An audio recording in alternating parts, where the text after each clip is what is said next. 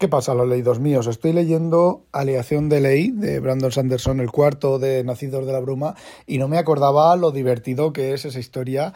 Ya sabemos que eh, Sanderson alarga interminablemente los argumentos y los bueno, y los eh, y añade nuevas aventuras en medio que no tienen mucho que ver, libros que deberían de cerrar en 400, 300, 400 páginas, pues eh, duran 1200 y 1400, pero bueno, eh, al menos en, en, este caso es bastante entretenido y no es muy, muy repetitivo. Pero no quería hablaros de eso, quería hablaros que en el canal de Telegram de los retronautas, que no conocéis los retronautas, los retronautas es un podcast que hablan de ciencia ficción como no podía ser de otra manera. Y bueno, ya os he hablado de él en algún momento aquí o en el, en el Leña al Mono. Bueno, pues eh, tienen el, podcast es gratuito, ¿vale? Hacen cada mes o cosas así, sacan un, episodio nuevo, bastante largos, bastante interesantes, suelen ser episodios monotemáticos, suelen coger pues dos o tres novelas del mismo tema, dos o tres películas del mismo tema, eh, a veces de manera mixta y hablan sobre ella. Y la verdad es que los tíos controlan que te cagas. Tienen un esto de patrocinio, ¿vale? Y si pagas, creo que es un, un euro sesenta, creo que es, o algo así al mes, pues te, te dan acceso a un canal de Telegram en el que habemos, habemos, habemos, habemos, habemos, papus, habemos, en el que estamos pues unos, unos cuantos allí, pues discutimos, discutimos, no hablamos de, pues, temas, de temas de ciencia ficción, ¿vale? Y además es un podcast que suele tratar la ciencia ficción más clásica, la ciencia ficción hasta, hasta los años 80, hasta la batalla, famosa batalla de Yavin de, de Star Wars, creo que es, pues eh, no sé en qué fecha, ¿vale? Pero bueno, eh, hasta los años 80, 90, alguna vez pasan, pero no mucho. Entonces estaban comentando sobre la primera y última humanidad de Olaf Stapledon, creo que es Olaf Stapledon, me lío, creo que es Olaf, un momento, Sí, es de Olaf Stapledon. Y bueno, pues estaban hablando de alguien ha puesto ahí precios del libro ciento y pico euros, de, en papel, ¿vale? Ciento y pico euros y cosas así. Y la verdad, lo más seguro que he sacado de, de Amazon. Pero aquí, como el título del episodio dice, os voy a explicar cómo, compro yo los libros de segunda mano a precio, a veces a precio increíble. Ya os he comentado en algún sitio, en algún momento, que, os, eh, que he comprado libros a un dólar y casi una, una, de una de las veces era un dólar y envío gratis. Me tardó como seis meses a llegar el libro, pero vamos, fue un dólar. Y bueno, lo primero que tenéis que hacer es no buscar en Amazon no buscar en Amazon ni en, eh, ni en algunas otras eh, tiendas, o sea, ni en Casa del Libro, ni en sitios de estos. No usar, no buscar en, en, sitios web que tienen el tema de los precios, de competición, de algoritmos de precios y demás. Porque lo que hacen es que escalan los libros. Yo, de hecho, he visto libros, este de la primera y última humanidad, está a 120 euros, creo que es en Casa del Libro, y está por 19 en otros sitios, ¿vale? Más los gastos de envío. Eh, por ejemplo, ¿vale? Entonces, el primer, la primera opción es libros de segunda mano, olvídate de Amazon. Igual que en Amazon y... Eh, fijaos, libros de primera mano, nuevos, Amazon. Está clarísimo, ni Casa del Libro, ni la conferencia esa, la conjunción esa de, de librerías que hay por ahí, que luego he oído yo historias terroríficas de que compras un libro y luego no te lo envían. Libros de segunda mano, Amazon y Casa del Libro y sitios web de ese estilo, descartado. Luego, el libro. Si está en inglés, os vais a abebooks.com, abebooks.com, como suena, ¿vale? O si el libro es en español, iberlibro.com. Eh, básicamente, todas estas empresas pertenecen a Amazon, ¿vale? Iberlibro, The Book Depository, eh, Abebooks, la mayoría las ha comprado todas Amazon pero conservan su, su, estilo original, ¿vale? Entonces, si es el libro en inglés, Books. Si el libro es en español, Iberlibro. Y lo buscáis ahí. Iberlibro te, ordena los títulos de, de, más barato, más barato justo junto a los gastos de envío a más caro, ¿vale? Y como os he dicho, en Iberlibro, la primera y última humanidad, eh, pues está, pues eso, 19 euros más 5 o 6 de, envío, cosas así, ¿vale? A mí me parecen caros, me parecen caros. Y con Books si fuera en inglés, lo mismo, ¿vale? Eh, pero el, truco no termina ahí. El truco, por ejemplo, tú ves este libro de Primera y Última Humanidad y resulta que lo vende mm, eh, Librería Piticos de Boina, ¿vale? Bueno, pues no compráis en, en Iberlibro, os vais a librería Piticos de Boina, ¿vale? ¿Mm? Y entráis en la web de librería Piticos de Boina y ahí está el libro sin el recargo que hace Iberlibro.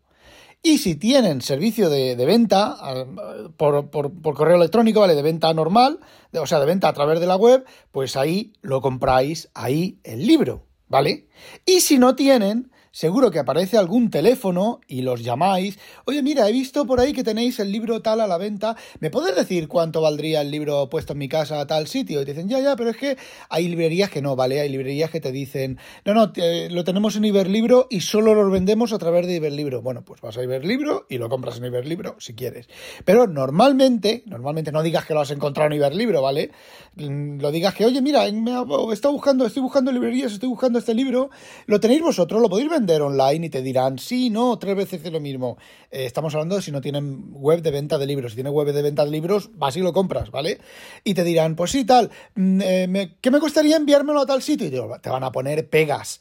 No, claro, es que por teléfono usted comprenderá, luego nosotros enviamos el libro y tal dinero. No, no, no, no, no hay problema. Eh, tienen PayPal, tienen cuenta bancaria, tal. Si estás interesado te dice, pues vale, 18 euros. Deme el PayPal, deme la cuenta bancaria, deme lo que sea y les ingresas el dinero, les da la dirección y les ingresas el dinero. Y, el, y ellos te envían el libro. Y te sueles ahorrar pues un 5, un 10, un 15, un 20% del de, eh, el precio del libro. ¿Por qué? Porque, porque, por ejemplo, mucha gente en Iberlibro y en otros sitios web se paga el precio del libro. Se paga la comisión, se paga la comisión del precio del libro, no la comisión de los gastos de envío. Entonces, ¿qué es lo que hace mucha gente?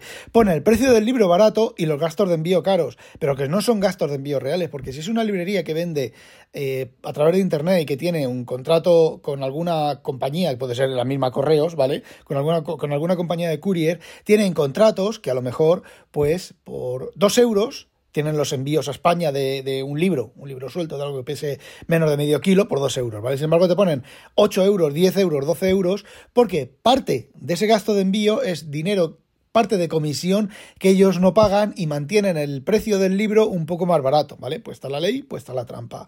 Pero tú lo que tienes que hacer es, pues, entrar a esa web y o a llamar a la librería en Iberlibro no te vas a encontrar la dirección web de la librería ni nada, requiere un poquito más de esfuerzo por tu parte y bueno, pues a veces te sale bastante más barato el libro. ¿Qué pasa con Books? Pues con Books tienes el problema de que las librerías, pues normalmente pues están en Inglaterra, están en Estados Unidos, están en, en, yo qué sé, en, en Japón, ¿vale? ¿Y qué es lo que ocurre? Pues que no puedes llamar por teléfono. Sobre todo si eres español como yo, españolito de a pie, y tu inglés es el inglés académico perfecto. Pero siempre podéis hacer, intentar la búsqueda que os he dicho yo de la librería. Eh, buscáis el, sitio web de la librería. Muchísimas librerías en Estados Unidos, la mayoría de librerías que venden en Ave Books eh, tienen eh, sitio web, ¿vale? Y el libro está más barato. De hecho, Better World Words, los mejores mundos del mundo, ¿vale? las palabras mejores del mundo, ¿vale?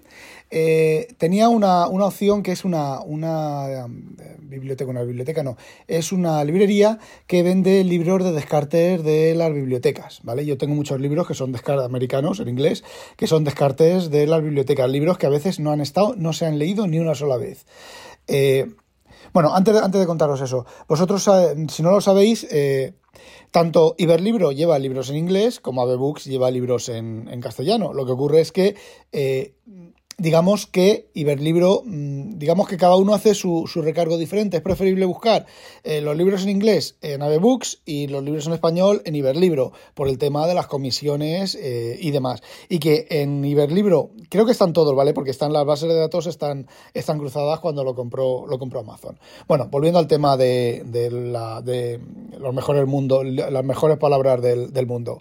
Esta, esta biblioteca, esta librería, parece ser que lo que vende son descartes de bibliotecas, que mm, básicamente el descarte de la biblioteca es llega los llega el momento de que el libro pues hay que renovar libros porque no se han no se han prestado encima. Los libros que menos se prestan son los que descartan porque ocupan sitio ocupan eh, para otros libros que posiblemente se estén se estén prestando más. Entonces pues simplemente les ponen un sello discarded y ya está, ¿vale? Y te encuentras, yo me he encontrado hasta libros, me he recibido libros hasta con la, el sobrecito, con los, la lista de préstamos y libros que han tenido dos préstamos, un préstamo, la tarjetita completamente vacía, la fecha, la, tarjetita te pone la fecha de la creación del libro en la biblioteca y la lista vacía, ¿vale? Eh, libros completamente nuevos, lo único que son de biblioteca. En medio de las páginas pues llevan el sello de la, de la biblioteca. Pero claro, mm, en la primera página normalmente, normalmente pone descartado, discarded. Si no te pone discarded en la primera página, yo os, aconsejaría que los libros así guardarais la hoja que envían, porque normalmente envían una hojita, te ponen en el, en el, en el libro comprado, viene en el paquete, viene una hojita como que lo has comprado, ahí guardar la hojita por, a ver, nunca ha habido ningún problema, nunca ha habido ninguna historia rara, pero si hubiera una historia rara, dice, yo este libro lo he comprado, ¿vale? Y lo he comprado en una librería que vende libros de descartes de bibliotecas. Si la librería lo ha cogido robado, es problema de la librería.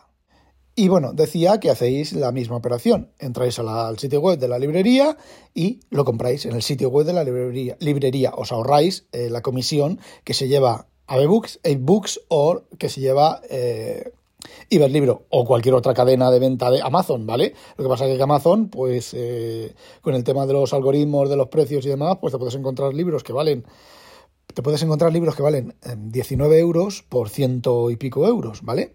y habrá gente que los compre. Yo, desde luego, en Amazon de segunda mano no, no miro nada. Y una cosa, si habéis estado mirando precios de libros en Amazon, por lo menos en Amazon, eh, borrad las cookies del navegador si luego vais a entrar en Avebooks. Bueno, y lo mismo, eh, compráis el libro en la web original, la web que, lo, que tiene el libro, y eh, los gastos de envío suelen ser los mismos o incluso menos, a veces menos, ¿vale? Eh, porque os digo otra, vez lo mismo, lo de las comisiones.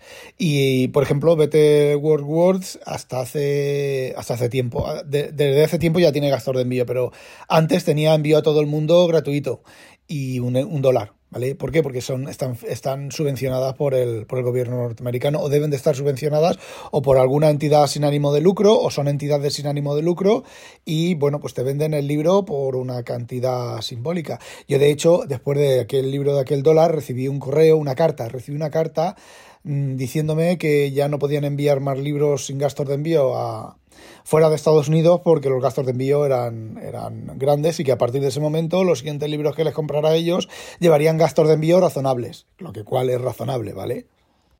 Y bueno, si el sitio web no tiene, no tiene, perdón, si la librería no tiene sitio web y encontráis el teléfono, pues podéis intentar y habláis bien inglés, pues podéis intentar el tema de la llamada, pero no creo que envíen nada fuera de Estados Unidos o del país de origen a través de, de una llamada de, de, teléfono, a no ser que les llame, yo que sé, la Biblioteca Nacional, les diga, oye, somos la de la Biblioteca Nacional, os vamos a enviar, pero para eso ya tienen ellos sus inter, intercomunicaciones internas para enviarse y recibirse eh, libros y demás y hacerse peticiones y préstamos o eh, ediciones digitalizadas y cosas de esas. Y bueno, eso es todo lo que quería contaros. No, yo creo que os podéis ahorrar un buen dinerín. A ver, yo he conseguido novelas raras, novelas, libros raros de, Asimov por un precio muy decente. Ya lo he contado en otro momento sobre otros libros. Por ejemplo, el, la historia de la física. La historia de la física no, os lo digo. Pues sí, es la historia de la física de Asimov en tapa dura Asimov's New Way to Science, por ejemplo, que en español el de la ciencia está traducido, pero creo que está traducido, están traducidas la primera edición y la segunda y la tercera edición o la segunda edición y no la cuarta, que es la última que escribió eh, Asimov. Y estos libros los conseguí por muy poco dinero y son de tapa dura, que a lo mejor, por lo mejor los conseguí por, no sé, 5 o 6 dólares o cosas así, eh, con gastos de envío incluidos o los gastos aparte, ¿vale? Entonces, bueno, por ejemplo, la Enciclopedia de Ciencia y Tecnología de Asimov en cuatro, en cuatro volúmenes en Estados Unidos se publicó en un solo volumen, también me salió súper super barata y luego la conseguí en, en inglés, por ejemplo, la, la, biografía de Asimov, In Memory Jet Green, In Joy Still Felt, también, eso eso creo que fue uno de. No, no. El que fue de un, de un, de un dólar es uno de una recopilación de los años 40 de relatos de ciencia ficción. Que os he contado relatos en este, en este podcast. En, en, en el leído os he contado relatos de ese libro y creo que me costó un dólar, ¿vale? Y es un libro que no se puede encontrar ¿vale? En este momento no se puede encontrar. No se puede encontrar la edición que tengo yo de las casi mil páginas. Hay ediciones más modernas que les han quitado relatos. Normalmente relatos que todavía pagan derechos de autor y los como los de Heinlein. Bueno, os tengo que contar un secreto que ya os lo contaré sobre Heinlein. Eh, bueno, pues que tienen que pagar derechos de autor y se ve que no quieren pagar derechos de autor y hay ediciones más, más recortadas, pero la original de 900 páginas es casi inencontrable. Y bueno, por ejemplo, tengo Opus 100, también en inglés de a precio, a precio súper super barato y tengo más libros, ¿vale? Ahora aquí así a, bote pronto no veo, pero tengo, tengo bastantes más. Y los he conseguido de la manera que os he comentado, ¿vale? Lo he buscado en, en los he encontrado y luego me he ido a la, a la librería y, la, y, lo he comprado, ¿vale? A la web de la librería y los, y los he comprado. Y bueno, y ya está, eso era lo que quería contaros. No olvidéis, sospechosos, habitualizaros. Adiós.